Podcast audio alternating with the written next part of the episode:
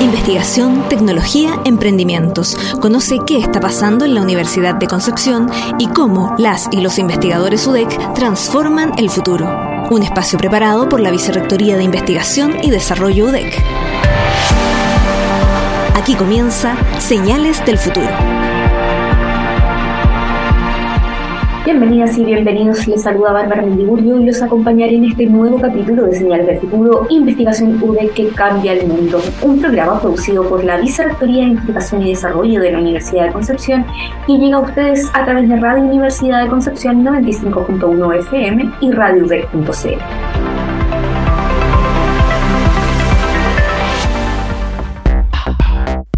Y bueno, ya estamos de vuelta como lo mencionamos al principio del programa, tendremos un capítulo dedicado a la eh, planificación territorial, ¿verdad? Eh, y también a la prevención de situaciones de riesgo en ciudades.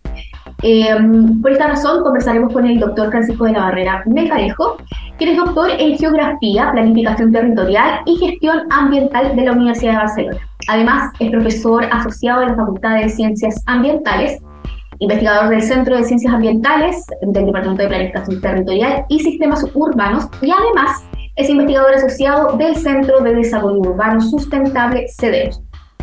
Profesor, muchas gracias por acompañarnos el día de hoy y entrando un poquito de hielo eh, en la materia, eh, la verdad que las últimas semanas hemos sido testigos de grandes desastres, eh, ¿verdad?, provocados por incendios forestales que muchas veces se deben a, la acción humana también, a la mala mantención del tendido eléctrico, a la mala planificación urbana de repente, pero también hay otras situaciones catillantes que en el fondo podemos eh, pensar que están relacionadas con factores o condiciones meteorológicas, eh, el cambio climático, cómo va pasando que eh, hay lugares cercanos a las urbes que cambian de suelo ¿verdad? bastante rápido, entonces quizás eso también incide un poco en estas situaciones. Eh, ahí quiero partir con qué son los servicios ecosistémicos y cómo los mega incendios eh, pueden estar afectándolos.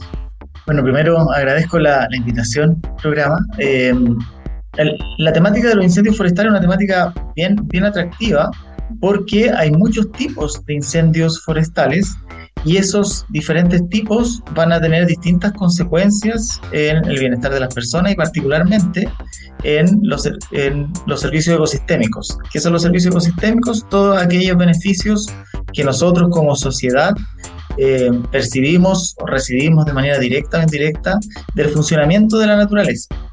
Entonces, cuando nosotros tenemos incendios naturales, que, perdón, incendios forestales que no son naturales de nuestro territorio, nosotros vamos a estar modificando la naturaleza de una manera, eh, valga la redundancia, no natural.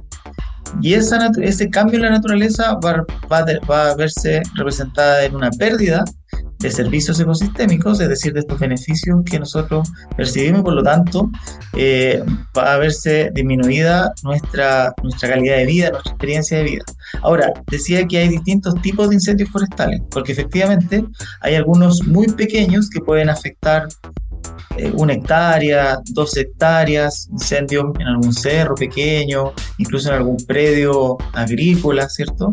Eh, hay incendios también eh, que ocurren en la interfaz urbano-forestal, es decir, en este, en este lugar donde la ciudad eh, toca o, habita, ¿cierto? Vive ahí al límite, literalmente, eh, la ciudad de sectores con mucha vegetación, particularmente de plantaciones forestales o de especies exóticas que se han naturalizado en el lugar.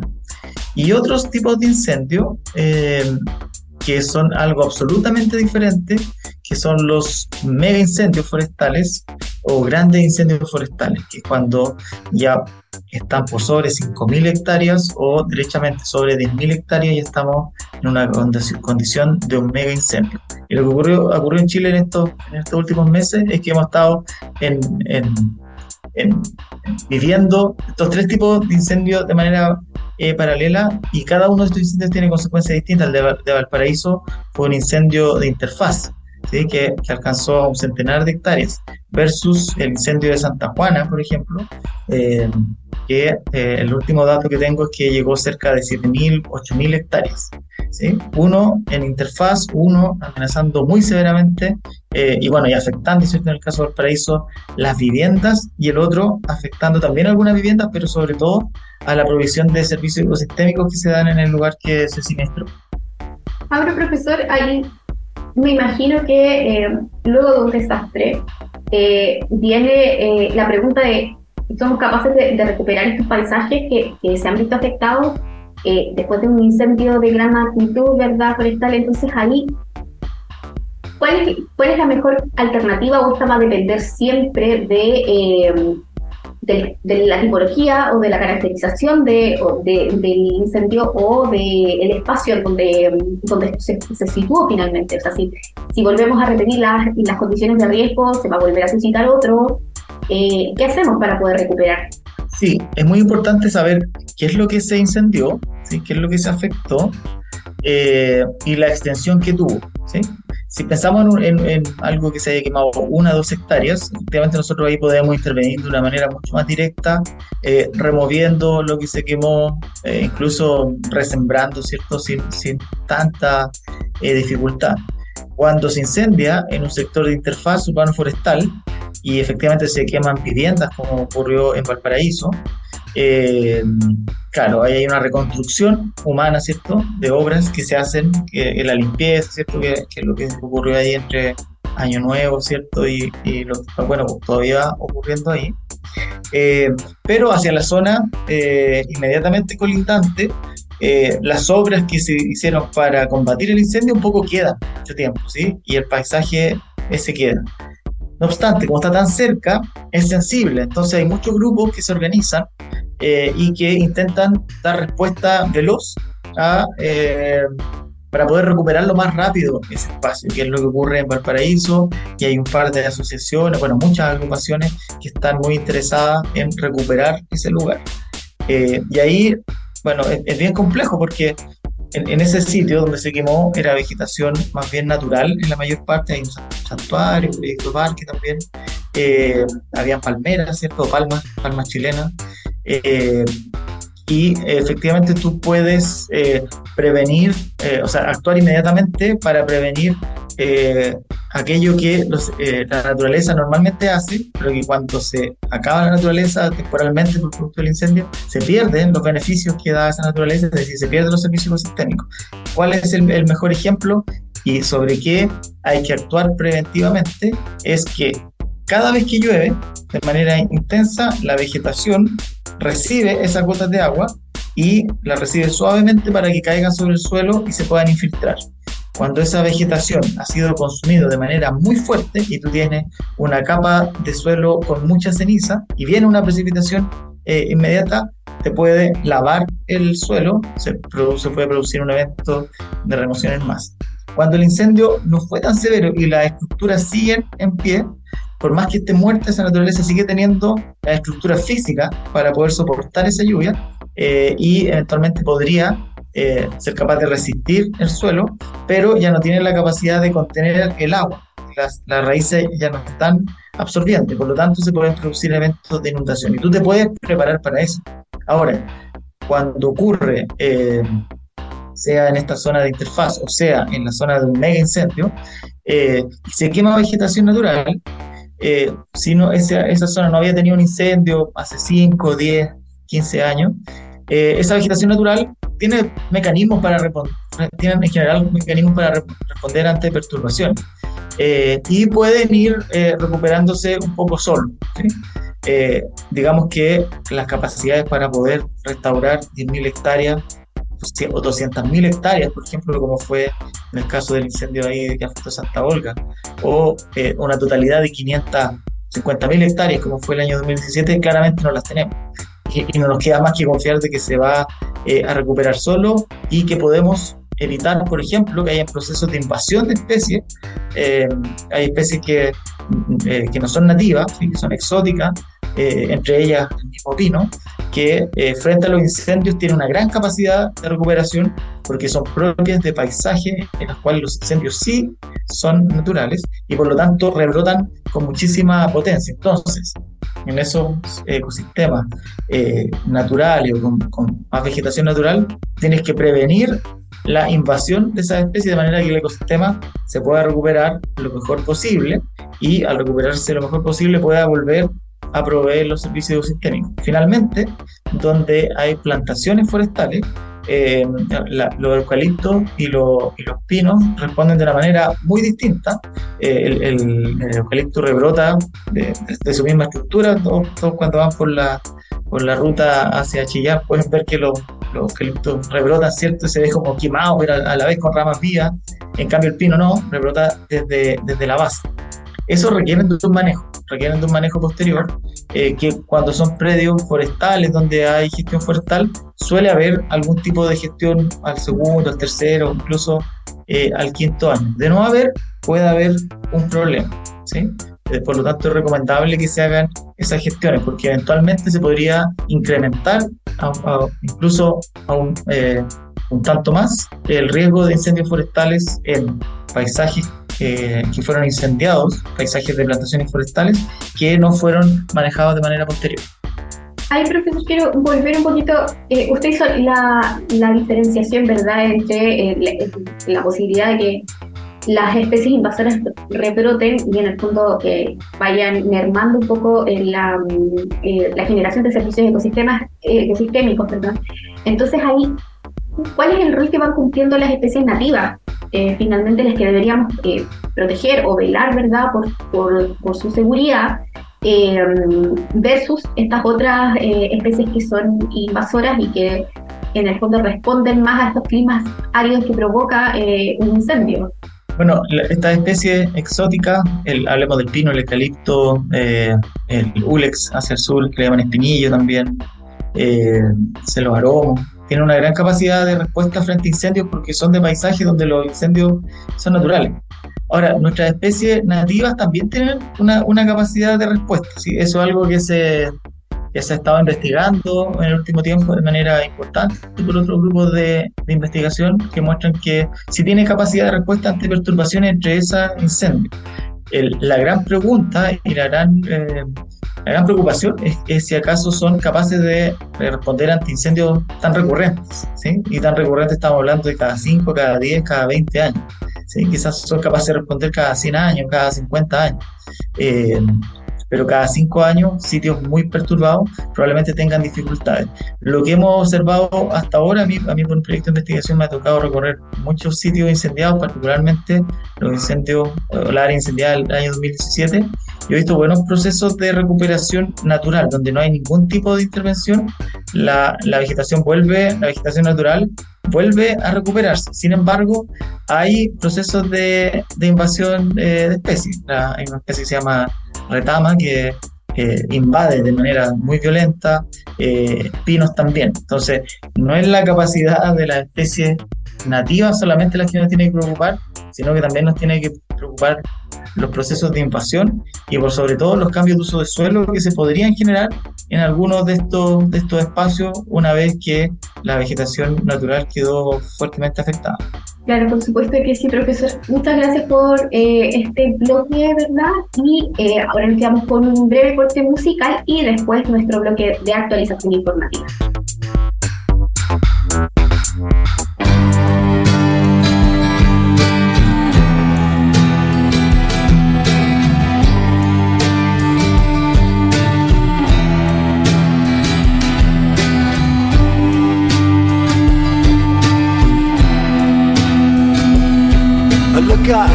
See? All of you and all of me, fluorescent stars. Some of them they surprise. The bus driver went to write this 4 a.m. This letter. The fields of poppies, little pearls. All the boys and all the girls, sweet tooth, each and every one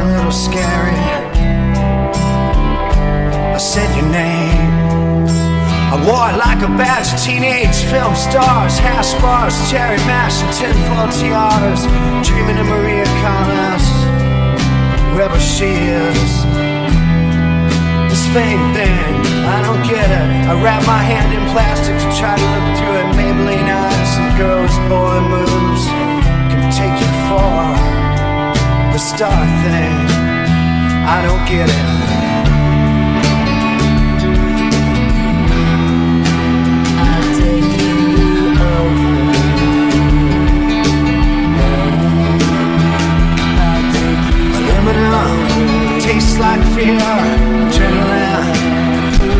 Near. It tastes like. Will you live to 83? Will you ever welcome me? You show me something that nobody else? Smoke out, drink. Here comes a flood. Anything the blood, these corrosives do their magic slowly, sweet. Phone, eat it, drink. Just another chain cuts and dents, they catch the light. Aluminum, Lucas I don't wanna disappoint you, I'm not here to anoint you. I would lick your feet, but is that the sickest move? I wear my own crown. Sadness and sorrow. Who'd have thought tomorrow would be so strange? My lost. Here we go again. I take you over.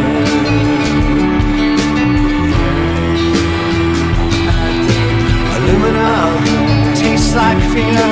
Adrenaline pulls us tastes like fear to pulls us near.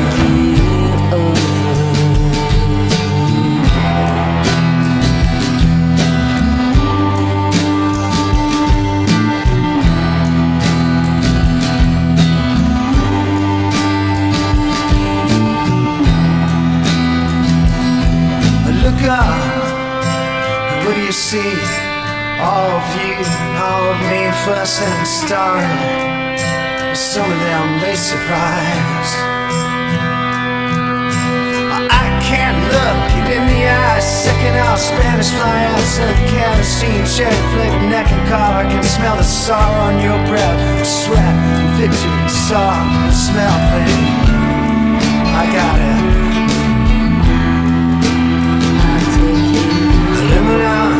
Tastes like fear. Adrenaline moves us near. Aluminum tastes like fear. Adrenaline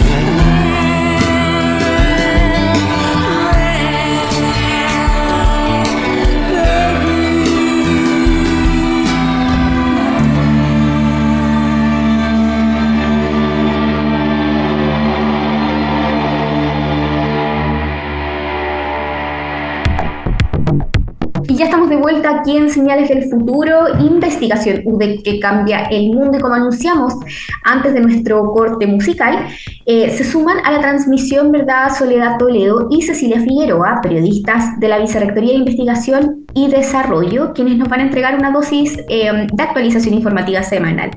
Bienvenidas colegas, tenemos novedades, parece, buenas noticias. Hola Bárbara, sí, muchas gracias. Hoy día vengo con una invitación porque este 13 y 14 de enero se va a realizar el encuentro Alumni UDEC Centenario más 3 que invita a conocer todo sobre la red de mentores que tiene la universidad. Ya yo creo que ya han escuchado que el lema que tiene este evento es vuelve a vivir la universidad y espera reunir a toda la comunidad de egresados en el campus central. Desde que la red de mentores se, puso en marcha, ¿verdad? Eh, que esta red de mentores tiene muchos alumnos y pertenece a la Universidad de Concepción, su, su, objetivo ha sido acercar a la comunidad de exalumnos a formar parte de esta iniciativa y contribuir, ¿cierto?, al emprendimiento, a la innovación. Y el propósito del encuentro que se va a realizar en los próximos días va a tener un espacio que se llama Oportunidades para Emprender y o ser mentor de la UDEC. Esta actividad se va a llevar a cabo el sábado 14 de enero a partir de las 15 horas y va a ser en la Biblioteca Central de la UDEC, Luis David Cruz Ocampo, y requiere inscripción. Y esta inscripción está abierta en la página web de la incubadora que es incubaudec.cl ya eh, durante el 2022, haciendo un poco un resumen de cómo ha sido esta red de mentores, han participado ya más de 80 emprendedores que han sido acompañados por profesionales de la red, en la que participan activamente más de 70 mentores y mentoras, donde la mayoría de los integrantes son justamente de la comunidad Alumni estas personas donan parte de su tiempo, ¿verdad?, para que los emprendedores puedan acceder a su conocimiento, a su experiencia, no solo desde el punto de vista comercial, sino que también muchas veces en aspectos técnicos de la industria en la que están desarrollando los proyectos. Así que la evaluación en general de todos los participantes ha sido muy buena y estamos contentos por el impacto que ha tenido en el desarrollo de los nuevos emprendimientos.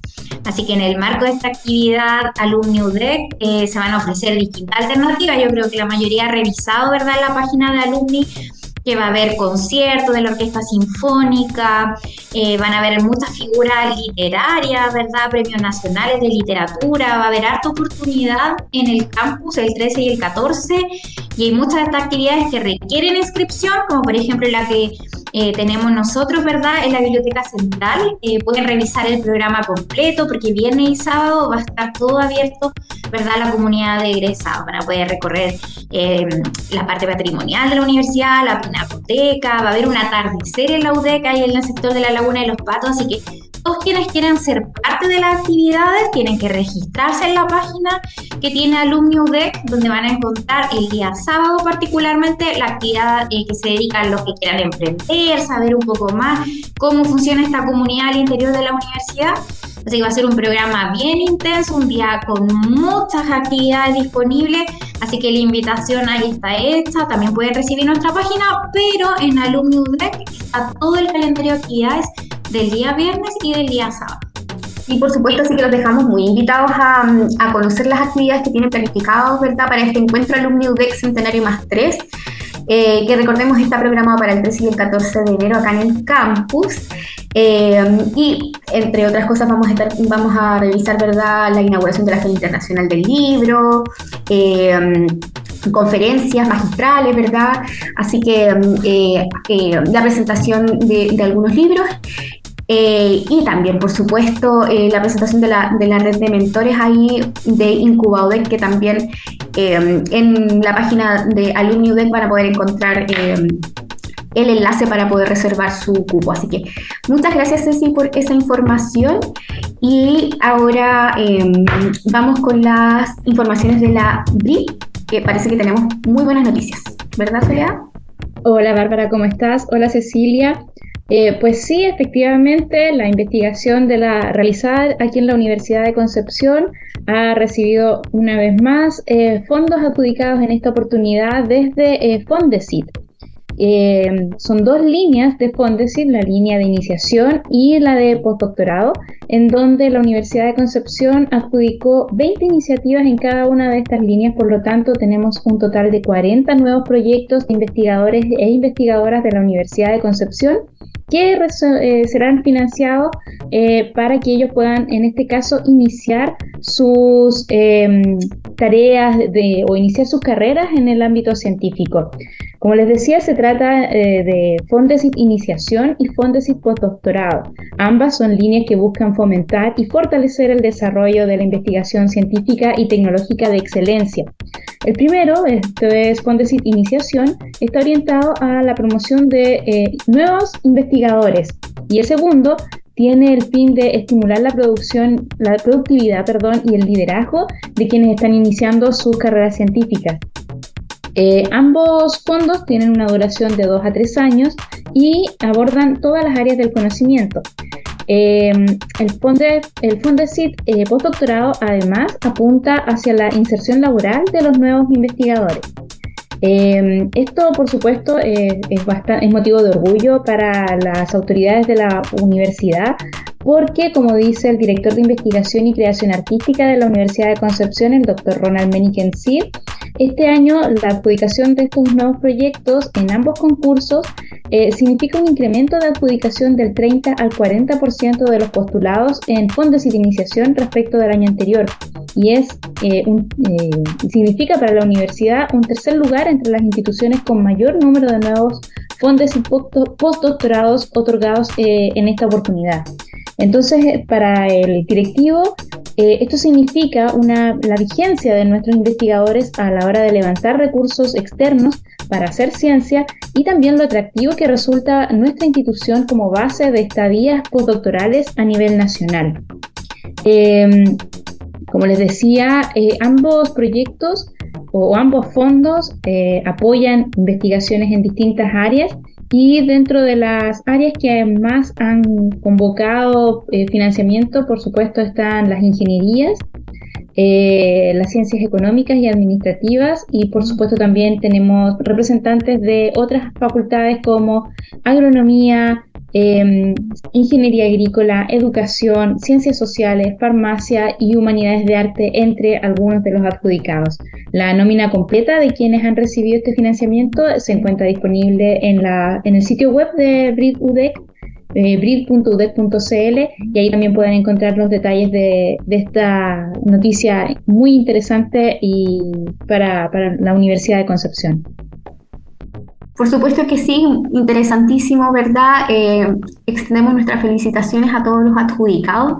Eh, siempre son cifras muy relevantes las que eh, se alcanzan en nuestra universidad y el reflejo, ¿verdad?, del interés y el quehacer investigativo de nuestras distintas facultades. Así que muchas gracias, Sole, por esa información. Y bueno, nos quedamos ahora con un corte musical y a continuación seguimos con nuestro programa dedicado eh, a la planificación de ciudades y la prevención de desastres.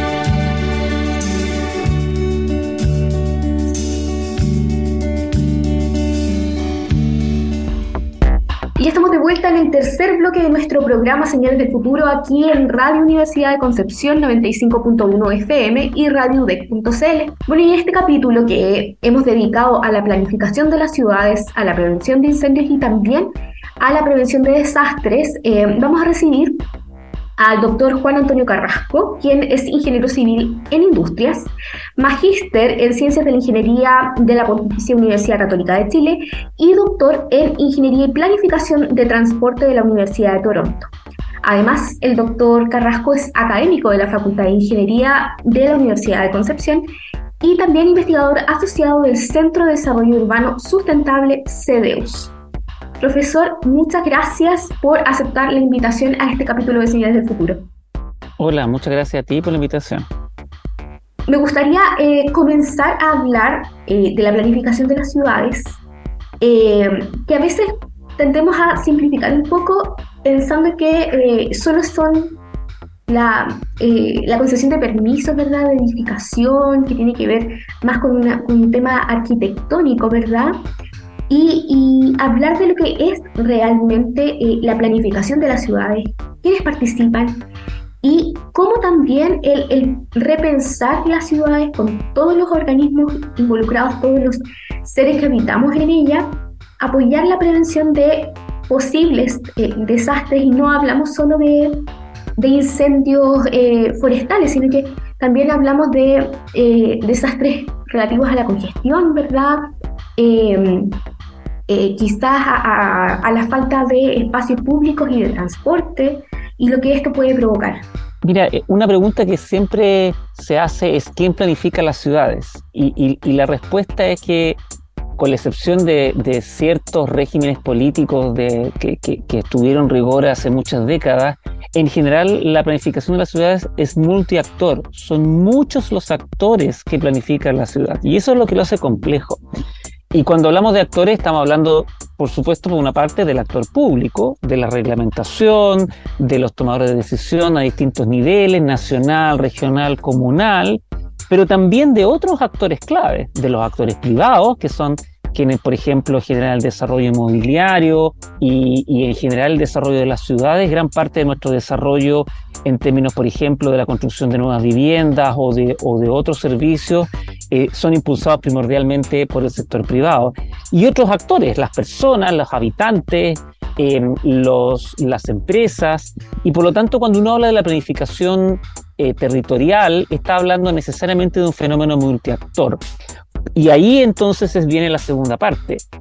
Estamos hablando de actores con distintos intereses también y con distintas motivaciones y objetivos.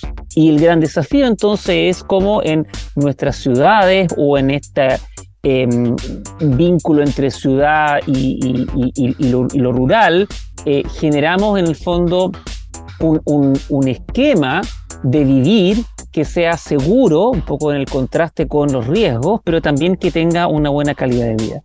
Entonces, el desafío es mucho más grande que pedirle a un planificador o planificadora un poco invisible, que como que así como, una, como, como en un juego de, mesa, ¿cierto? Planifique la ciudad. Esto es bastante más complejo porque necesariamente es multiactor y necesariamente estamos hablando de, de, de actores con intereses distintos. Ahí yo me quiero eh, detener un poco y estoy tratando de recordar una columna suya eh, para el Diario del Sur sobre la planificación del transporte y esta analogía que hacía con la, con la miopía, que ahí parece que todos compartimos un poco y somos un poco miopes. Eh, y finalmente usted trataba como de hacer la alusión de que no podemos trivializar en el fondo la planificación y solo hablar de movilidad eh, y espacio público. Entonces ahí me, gustaría que nos conversara un poco sobre qué es el plan de inversiones en infraestructura de movilidad y espacio público. Y ahí cómo nos hacemos partícipes, o sea, en el fondo cómo eh, ciudadanos, ¿verdad? Eh, tenemos espacios para poder ir marcando la diferencia de quién queremos que sea nuestro vecino, qué tipo de, de, de áreas en el fondo eh, van a estar segmentadas para qué cosa eh, y a través de, qué instrumentos en el fondo em, vamos decidiendo nosotros cómo hacer ciudad. Yo creo que la, la, pregunta es desafiante en términos de cómo eh, vamos generando finalmente una mayor participación ciudadana en el contexto de la toma de decisiones de las ciudades. Entonces hay distintas instancias de planificación eh, urbana, entre ellas el plan, los planes de movilidad, a los que me referiré un poquito más adelante, pero, pero que tienen que ver con, con, la participación de los actores. Hasta, hasta ahora la participación ciudadana en los temas de ciudad en general tiende a llegar solamente a un nivel informativo y un poco simbólico no hay una toma de decisiones directa por parte de, las comunidades relacionadas. Ojo que aquí hay un tema también que es fundamental, y es que eh, la participación ciudadana, siendo positiva, también requiere una mirada respecto al bien común mayor, porque si no se da también el fenómeno de que, de nuevo, hay intereses que son legítimos, pero que muchas veces son individuales en ciertas comunidades y que pueden no necesariamente ir en la misma línea del bien común. Entonces la pregunta desafiante eh, aquí en Concepción y en, todo el mundo en general urbano tiene que ver con de qué manera generamos instancias de participación ciudadana de tal manera que se coloquen en los mismos eh, niveles de poder los intereses una parte, pero también finalmente se genere una mirada de tiempo. Entonces, hay instancias de planificación asociadas, por ejemplo, a los planes eh, de reguladores, tanto del nivel metropolitano, del nivel, o sea, del nivel regional, metropolitano, comunal, en donde hay cierta instancia de participación. Están estos planes de movilidad y de espacio público que son muy interesantes porque obligan de una otra manera a las municipalidades a generar planes asociados a no solamente facilitar el movimiento de los vehículos, sino que facilitar eh, la movilidad de una manera entendida de una manera mucho más amplia en términos de qué es la caminata, de qué es el disfrutar del espacio público, son baños, pueden ser eh, eh, lugares para poder estar en el espacio público, etcétera.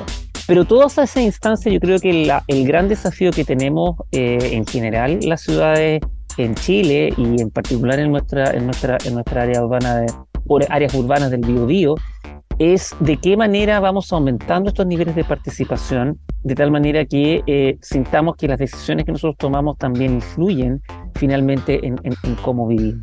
Y ahí entonces hay eh, un desafío relevante de, poder abrir espacio, pero de nuevo, de poder entender que eh, por mucha participación que haya de distintos actores, son actores todas y todos somos personas que tenemos una visión individual eh, y, que, y, que, y que tiene que tener algún tipo de transacción respecto a, la, a, lo más, em, a, a, este bien común. Mira, por ejemplo, hace unos años atrás eh, estuvo esta famosa historia en el centro de Concepción respecto a, un plebiscito que se hizo eh, para la, la, remoción o no de adoquines en una, en, una, en una calle del centro de Concepción. Entonces ahí viene el contrapunto de, por una parte, una mirada respecto a el patrimonio, ¿cierto? Asociado a los adoquines, etcétera, y otro de los vecinos, que también tenían una mirada de movilidad asociada, de los automovilistas y versus las personas que caminaban.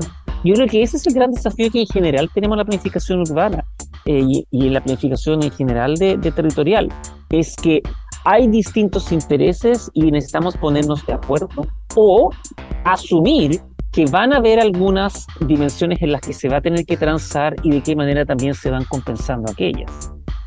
O qué tan competente es una u otra opinión, porque finalmente lo que estamos hablando es de abrir espacios democráticos de participación por un lado y por otro lado igual estamos eh, viendo qué intereses tiene cada uno de, los públicos. Por supuesto que para una persona que habita en el centro y que, y que se mueve, ¿verdad? Eh, qué sé yo, en bicicleta, porque habita en el centro, eh, en, el centro urbano de, Concepción, ¿verdad?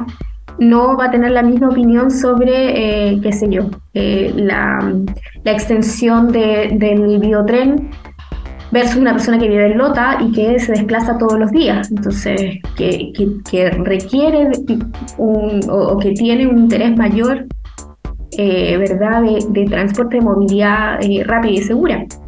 Mira, hay un ejemplo muy bonito, perdón que saque un ejemplo internacional, pero creo que viene, eh, viene eh, refleja parte de esto. Eh, en, Estocolmo, en la, en, la, capital de Suecia, se hizo, se, se, propuso cobrar para entrar al centro de la ciudad. Y entonces se hizo primero una prueba y después se hizo un plebiscito. Entonces la decisión completamente fue de las personas que viven en Estocolmo. Al interior del anillo, o sea, porque se pagaba para entrar en un cierto anillo, ¿cierto? Al, al, interior de la ciudad. Al interior del anillo eh, la votación eh, ganó quienes estaban a favor del cobro. Afuera del anillo ganó quienes estaban en contra del cobro, por supuesto. Entonces, ¿qué es lo que la autoridad miró? La autoridad miró que había ciertos aspectos de ese cobro por congestión que eran positivos eh, y habían otros que había que compensar. Pero la decisión final fue de la autoridad, porque finalmente también estamos en una sociedad democrática que elige a sus autoridades y que puede cambiar o no. Entonces, la autoridad en esta mirada decidió quedarse con este cobro por congestión y por lo tanto de otra manera favorecer la mirada de los que tenían que los que vivían al interior de la ciudad de Estocolmo, pero por otra parte compensar de alguna manera a quienes iban a tener este costo, mejorando por ejemplo el sistema de transporte público y mejorando las condiciones que tenían estas personas que estaban obligadas a ir hacia el centro de la ciudad. Yo creo que eso es lo que, lo que, lo que uno esperaría en este proceso, en términos de que de por una parte favorecer a quienes necesitan ciertas dimensiones, por ejemplo estamos pensando en, esta idea de la, extensión del, del biotren a, Lota o de proyectos de transporte, pero también entendiendo que hay, hay, eh, hay, otras personas que se van a ver perjudicadas y a las cuales también tenemos que generarles alternativas. En este caso, por ejemplo, el cobro por cogestión, bueno, es más caro ir, llegar hasta el centro de la ciudad, entonces se generan otras alternativas, como por ejemplo el mejoramiento de transporte público, de tal manera que quienes son perjudicados con esta medida que, que va a un bien común mayor, de, de una manera tan, tengan algún tipo de algún grado de compensación. Es un poco la misma lógica que, que uno piensa cuando se generan, por ejemplo, expropiaciones. Hay un bien mayor eventualmente una gran infraestructura pero por supuesto que hay una parte de personas que se ve afectada con esto. ¿De qué manera se genera ese diálogo de tal manera que terminamos siendo una buena ciudad para todas y todos? Y evidentemente que hay personas que van a ganar y otras que van a perder. Eso por una parte. Y por otra parte también entender que eh, ciertamente eh, hay eh, aspectos asociados cuando piensa, por ejemplo, en, las políticas de transporte, en donde tenemos que optar. No se puede generar una planificación urbana o una planificación de transporte en particular en donde todos los modos se acomoden, porque el espacio es escaso y porque los recursos que tenemos son escasos. Entonces, en ese sentido, por eso es tan relevante el impulso decidido hacia el transporte público y los modos no motorizados porque son los modos que van mucho más directamente a eh, un, bien común que nos interesa como ciudad. Eso no significa que eh, vayamos a castigar al automóvil, el automóvil no pueda andar por ninguna parte, pero ciertamente el automóvil que, genera una, una, externalidad mayor en, el, en, los automovilistas que generan una, una, externalidad mayor en el traslado por la ciudad, deben entonces tener, compensar de alguna manera a, las personas que se mueven en transporte público o en motorizados o caminando. Entonces, eh, no se trata de dejar a todos contentos y contentas, eh, sino que se trata de ir generando este diálogo eh, en pos del bien común. Sí, indudablemente que sí. Hay, le quiero agradecer, profesor Carrasco, porque es una súper interesante reflexión sobre colaboración, ¿verdad? Sobre esta, este esta eh, acción, verdad o misión eh, social de la universidad de poder congregar y abrir espacios para, para el diálogo, verdad, y para poder eh, discutir, para poder enfrentar diferentes miradas sobre lo que es para cada uno de nosotros eh, hacer ciudad. Así que muchas gracias por aceptar nuestra invitación a ser parte de este capítulo de Señales del Futuro, profesor. Muchísimas gracias por la invitación. Y bueno, continuamos aquí en Radio Universidad de Concepción 95.1 FM y Radio UDEC.cl.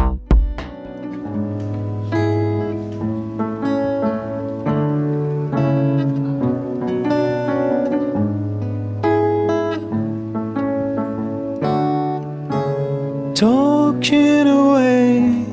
Oh, I don't know what I'm to say, I'll say it anyway. Today is another day to find you shying away. I'll be coming for your love, okay, and take on.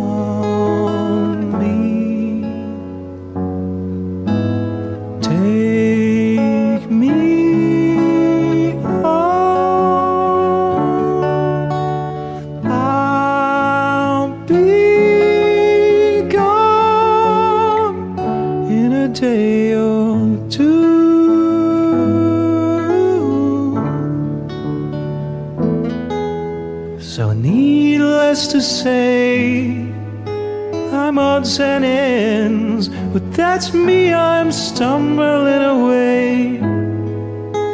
Slowly learning that life is okay, and say after me.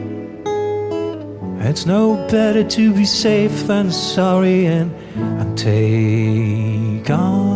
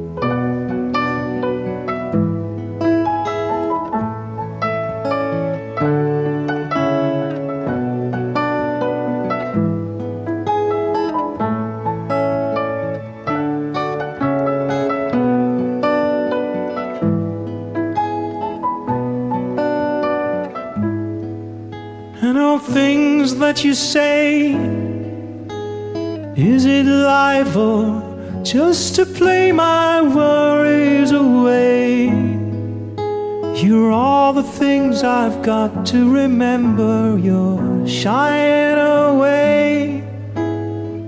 I'll be coming for you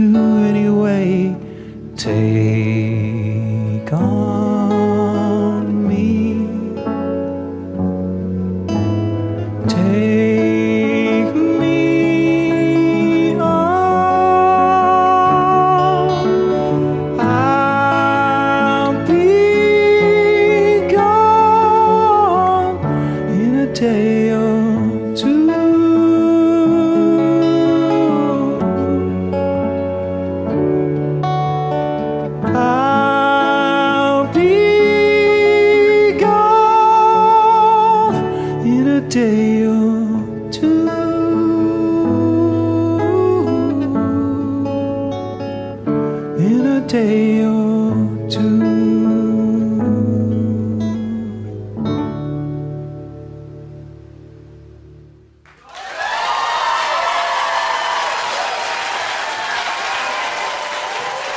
Thank you so much. Thank you guys. Thank You're you. Wonderful. Thank you very much. Estamos llegando al final de nuestro programa de hoy. siempre, les dejamos invitados a seguir conectados en nuestras redes sociales, en donde nos encuentran como BRID o en nuestro sitio web www.udec.cl. Para escuchar este y todos nuestros capítulos pueden buscarnos en Spotify y por supuesto también los dejamos invitadísimos a conocer nuestro sitio de divulgación científica con revista I más de más I que pueden encontrar en www.revistaidi.udec.cl. Eso ha sido todo por hoy y nos encontramos el próximo miércoles por Radio Universidad de Concepción 95.1 FM y radioudec.cl. Por hoy lo dejamos hasta aquí, pero hay muchas historias más. Sigue los próximos capítulos para conocer cómo el conocimiento, la tecnología, la innovación y el emprendimiento forjan un nuevo mundo. Volveremos a encontrar en el próximo capítulo de Señales del Futuro. Hasta la próxima.